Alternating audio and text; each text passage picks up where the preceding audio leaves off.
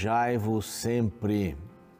Primeira carta de Paulo aos Tessalonicenses, capítulo 5, verso 16. Ontem nós lemos o 15, que falava que a gente deveria pagar o mal com o bem, né? Essa era a ideia do, do verso. Então aqui são vários conselhos, alguns bem pequenininhos, e esse, o verso 16, regozijai-vos. A palavra regozijar quer dizer tenha gozo duas vezes, alegria duas vezes, não é? Se alegrar. É, Filipenses que fala muito sobre é, regozijo, alegria, é a carta da alegria, né? É, que Paulo escreveu, mas aqui em Tessalonicenses, nesse conselho rápido, ele diz assim: seja sempre ou esteja sempre feliz. Esteja sempre feliz. É bem interessante, estou casado há 44 anos com a, a Rose, é Rosemarie com I no final, tudo junto. Mas é, é Rose.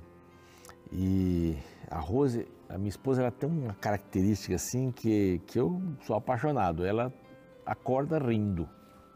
Acorda sempre feliz, está sempre feliz. Não, não acorda triste, não acorda, ela acorda feliz. Isso é uma coisa muito bacana, né? A gente já começa bem o dia assim, né? Quando, quando vive com, com alguém que acorda feliz tem um motivo muito grande de ter alegria, acordou. Não, é, não, não está assim iracundo, não está fechado, droga, né? Acordei, vai começar mais um dia. Não, que bom, já foi uma noite, tem mais um dia pela frente. Essa alegria a gente precisa ter, né? O cristão, ele vive num clima de alegria, ele tem esperança. Ontem eu preguei lá na minha comunidade sobre esperar, eh, no verbo esperar, né? Esperança do verbo esperar, que é que tem que ver com o tempo. Quanto tempo eu vou esperar? Né? Não espero nada, né? já chegou. E espera, esperança, esperançar, né? É, esperançar é esperar é, na promessa de Deus a esperar a promessa de Deus ser cumprida. A gente não sabe exatamente quanto tempo isso vai levar, mas é, é, eu faço isso com alegria. Eu não tenho ansiosidade, eu não sou uma pessoa ansiosa. Ser ansioso é viver no excesso de futuro. Você já ouviu isso, né? Então eu tenho alegria no meu coração. Olha, seja mais alegre. E diz aqui: regozijai-vos sempre, sempre, sempre. Vai, você vai ter mais saúde, né? endorfina no corpo. É muito bacana. Essa é a palavra de Deus, né? Há muita coisa linda na palavra de Deus e este aqui é o programa Reavivados por Sua Palavra. A gente gosta muito de receber visitas aqui, pessoas novas. Então, convide as pessoas para assistirem o programa todos os dias às seis da manhã na TV Novo Tempo, né? às onze e meia da noite na repetição e às três da manhã na repetição também desse programa ah, das seis. É, é muito importante você compartilhar o programa. Nós estamos no YouTube e aí é bem mais fácil. Você pode mandar o link para a pessoa. O nosso canal é Reavivados por Sua Palavra NT. Esse é o nosso canal copie o link do canal, copie o link do programa, um capítulo, capítulo falou mais no seu coração, mande para os seus amigos. É muito importante isso. Não é essa gostosura de podermos pregar o evangelho, tantos métodos, técnicas, né? tantas técnicas hoje para pregarmos o evangelho. E a, a Rede Novo Tempo, e se inscreva no canal também, vai lá, se inscreva. Estamos chegando a meio milhão, viu? Bem, bem mas nós estamos no YouTube, estamos no NT Play, estamos também no Deezer, no Spotify, vai aparecendo por aí. E nós temos um grupo de pessoas muito especial, são os Anjos da Esperança. Através deles, nós podemos pregar o Evangelho em português e espanhol para todo mundo. As doações que eles nos fazem nos possibilitam isso. Quer ser um anjo da esperança? Aqui, ó. Esse é o WhatsApp para você entrar em contato. Tá bom? Bem-vindo, bem-vinda. Nós vamos para um rápido intervalo e na volta vamos dizer boas-vindas ao livro de Eclesiastes, tá bom? Então não sai daí, a gente volta já já.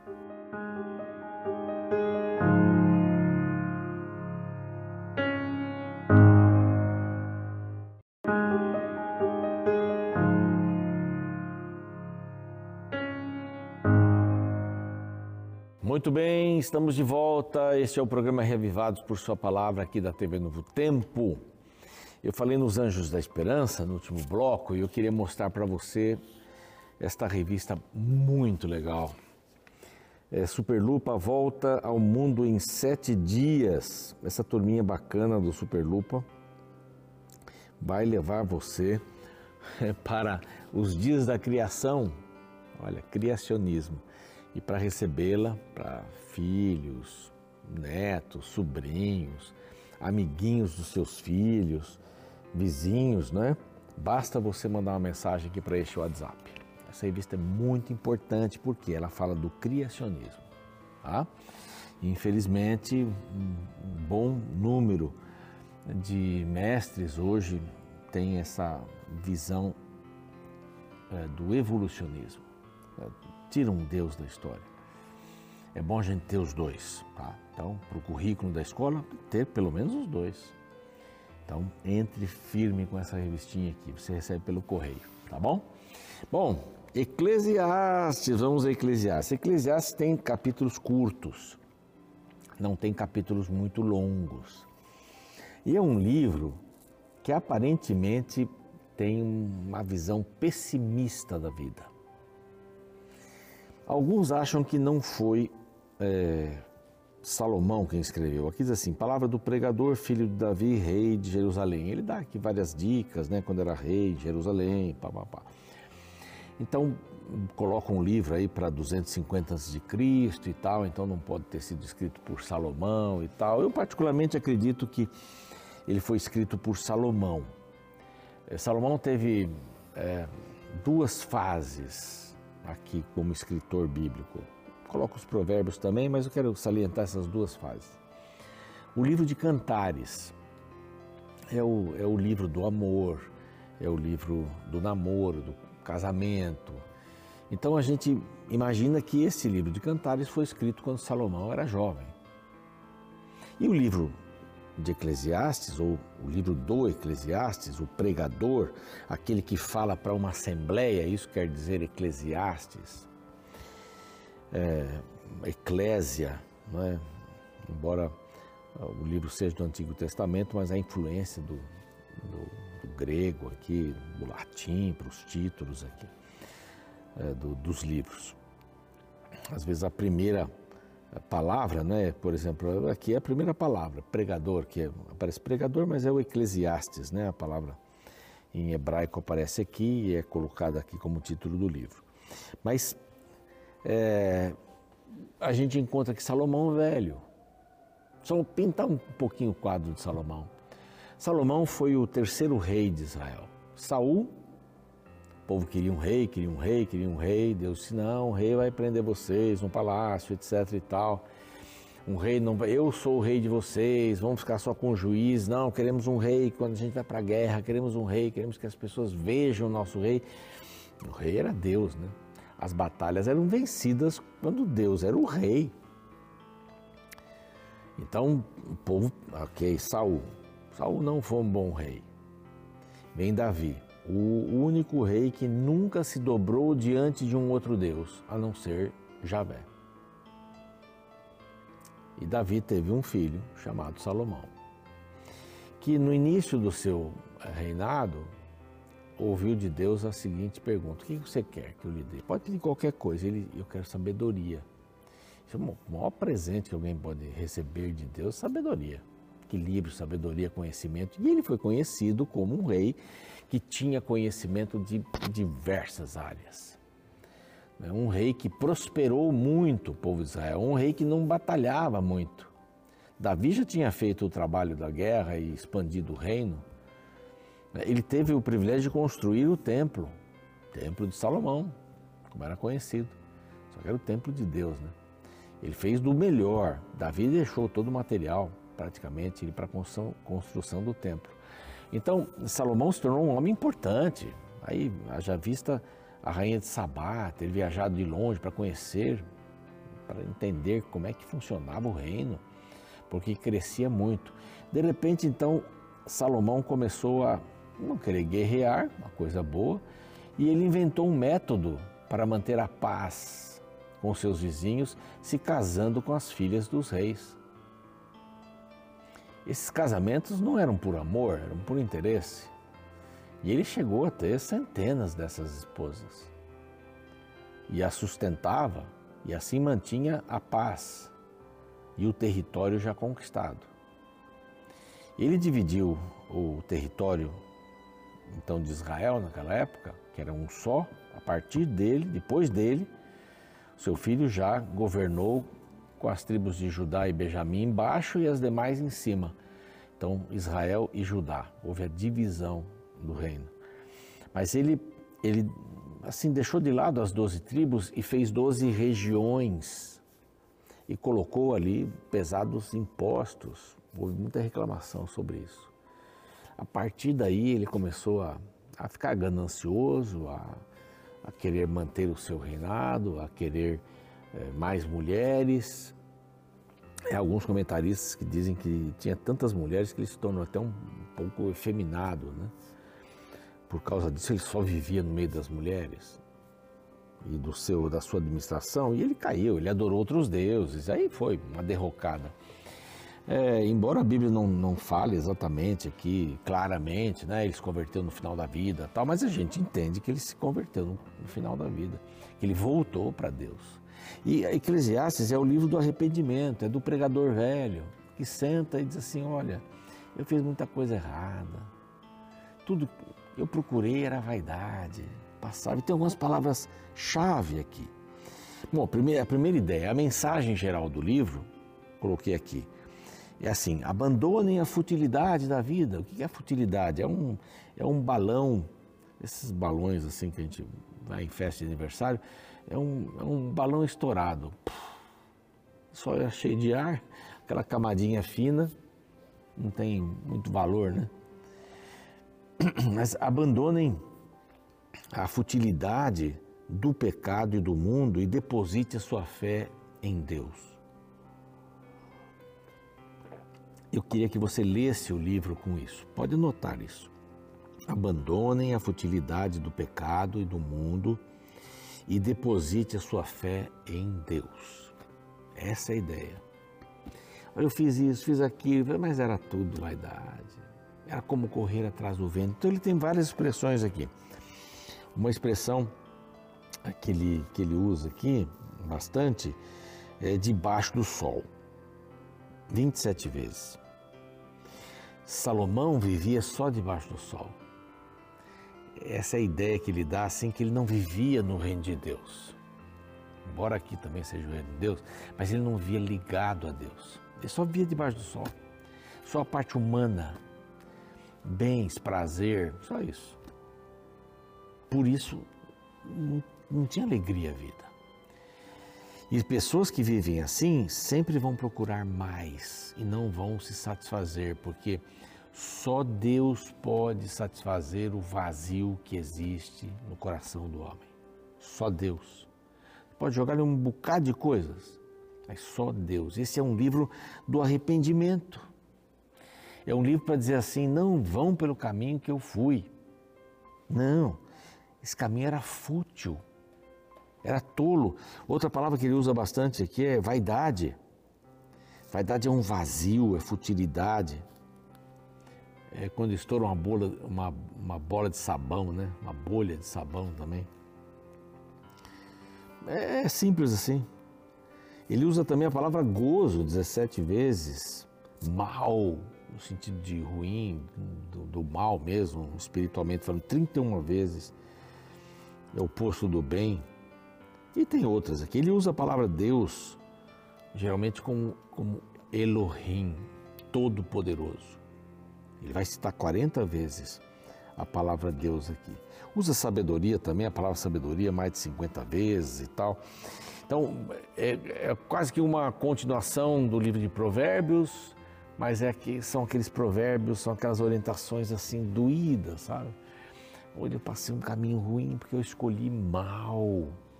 Então, largue esta futilidade, abandone a futilidade da vida e busque se debruçar aos pés de Jesus. E ele vai por aí. A gente pode dividir esse capítulo primeiro em, em alguns ciclos da vida, né? É um ciclo ruim esse.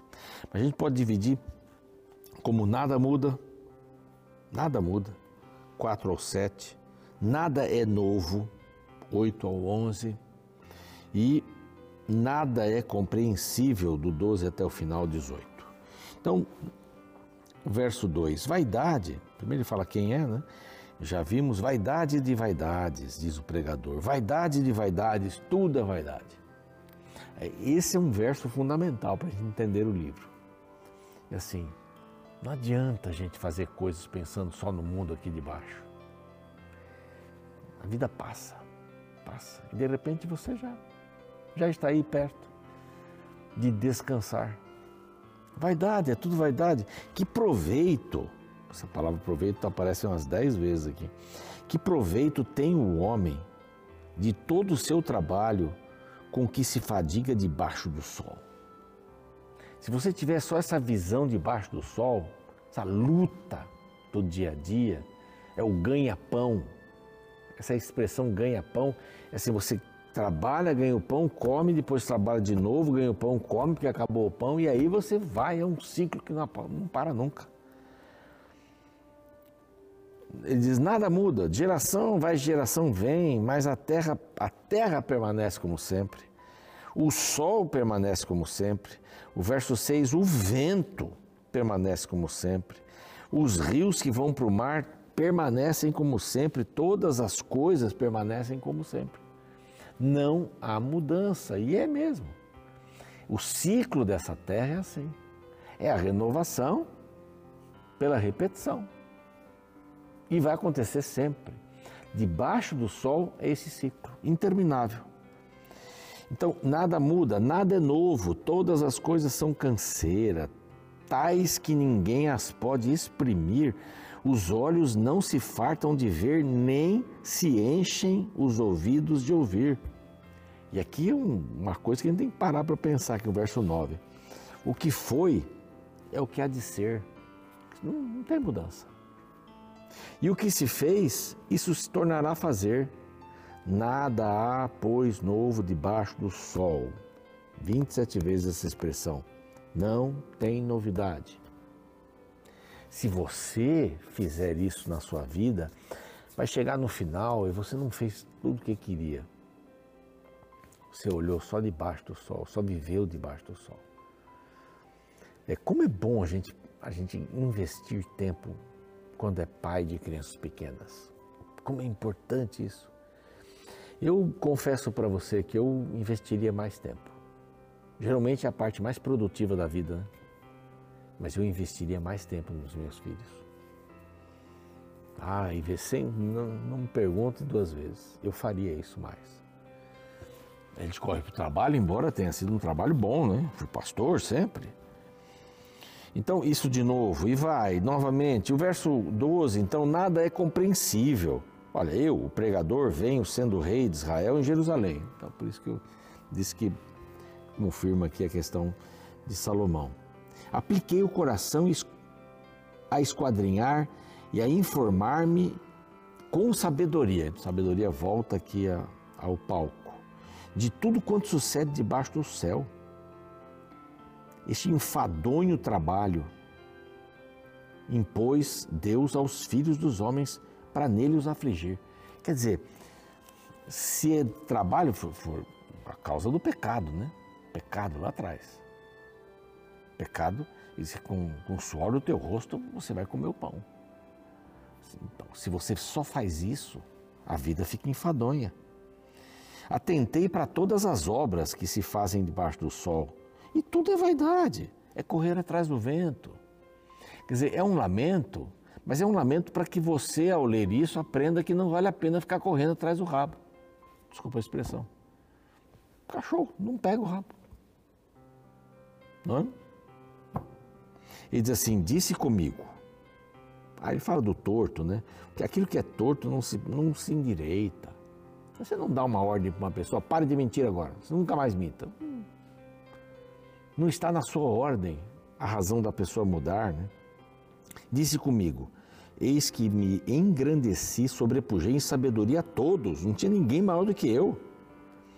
Apliquei o coração a, a a conhecer, verso 17, a sabedoria, o que é loucura e o que é estultícia.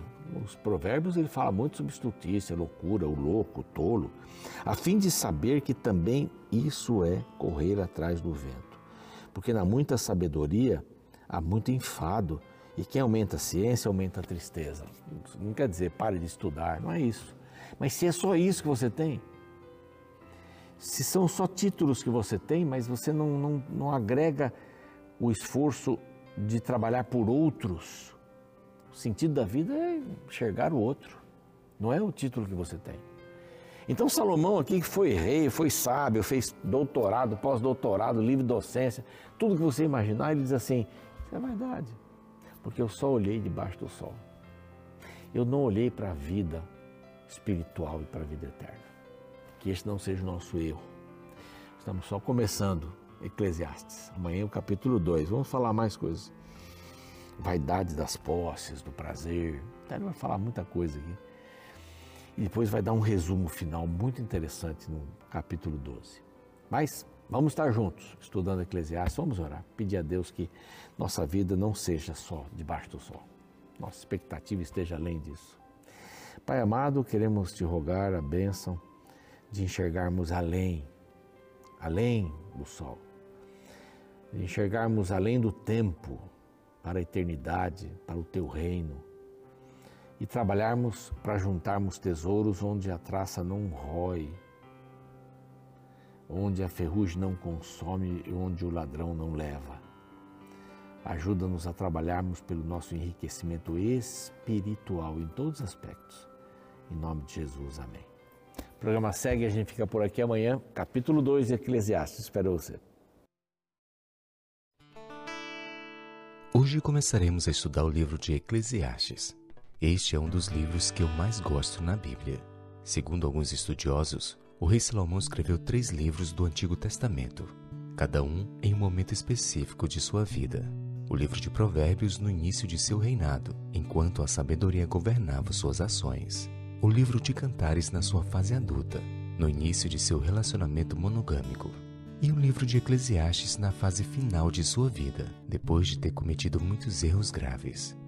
Neste último livro, encontramos reflexões profundas escritas por um homem que olha para trás e sente vergonha do que fez, porém decide, mesmo como um rei, expor sua vida para que através dela pudesse ajudar a nova geração que ficaria depois de sua partida.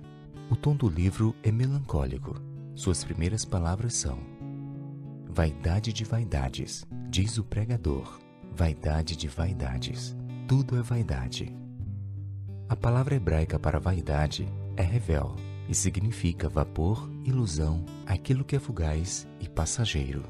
Os judeus usam esta palavra para se referir a bolhas de sabão, aquilo que é bonito, mas quando você toca é apenas vento e facilmente desaparece. Salomão olha para tudo que fez em sua vida, suas riquezas, suas glórias, suas construções, seus diplomas na parede e no final chega à conclusão: tudo, tudo que eu fiz e tudo que eu tenho é vaidade, é passageiro, é ilusão. Sabe, sem dúvidas o tom do livro é sombrio e triste, porém extremamente realista. Não importa quão grandes foram as nossas conquistas neste mundo, não importa quantas medalhas ganharmos, não importa quantos diplomas colecionarmos ou quantas riquezas acumularmos, no fim, em algumas décadas, tudo virará apenas história e nós seremos apenas passado. Pense em quantos grandes homens e mulheres viveram antes de nós e hoje ninguém lembra deles. Esta é a vaidade que Salomão aponta. Tudo é passageiro, não importa se grande ou pequeno. Tudo será soterrado pelo tempo, e nós, se tivermos sorte, não passaremos de recordações. Então, se a vida humana é só isso, qual o sentido da vida então? O que a Bíblia quer nos ensinar no livro de Eclesiastes? A resposta para esta questão só pode ser encontrada quando compreendemos que a visão negativa do livro é construída a partir de sua declaração no verso 3. Que proveito tem um homem de todo o seu trabalho com que se afadiga debaixo do sol? Perceba que toda a descrição que Salomão faz sobre a falta de sentido da vida está voltado para a realidade debaixo do sol. E essa descrição é proposital, pois já nos prepara para buscarmos algo acima do sol. Ou seja, precisa haver algo além desta vida material, uma existência superior, algo além do sol, porque debaixo dele, sem dúvida, tudo é vaidade.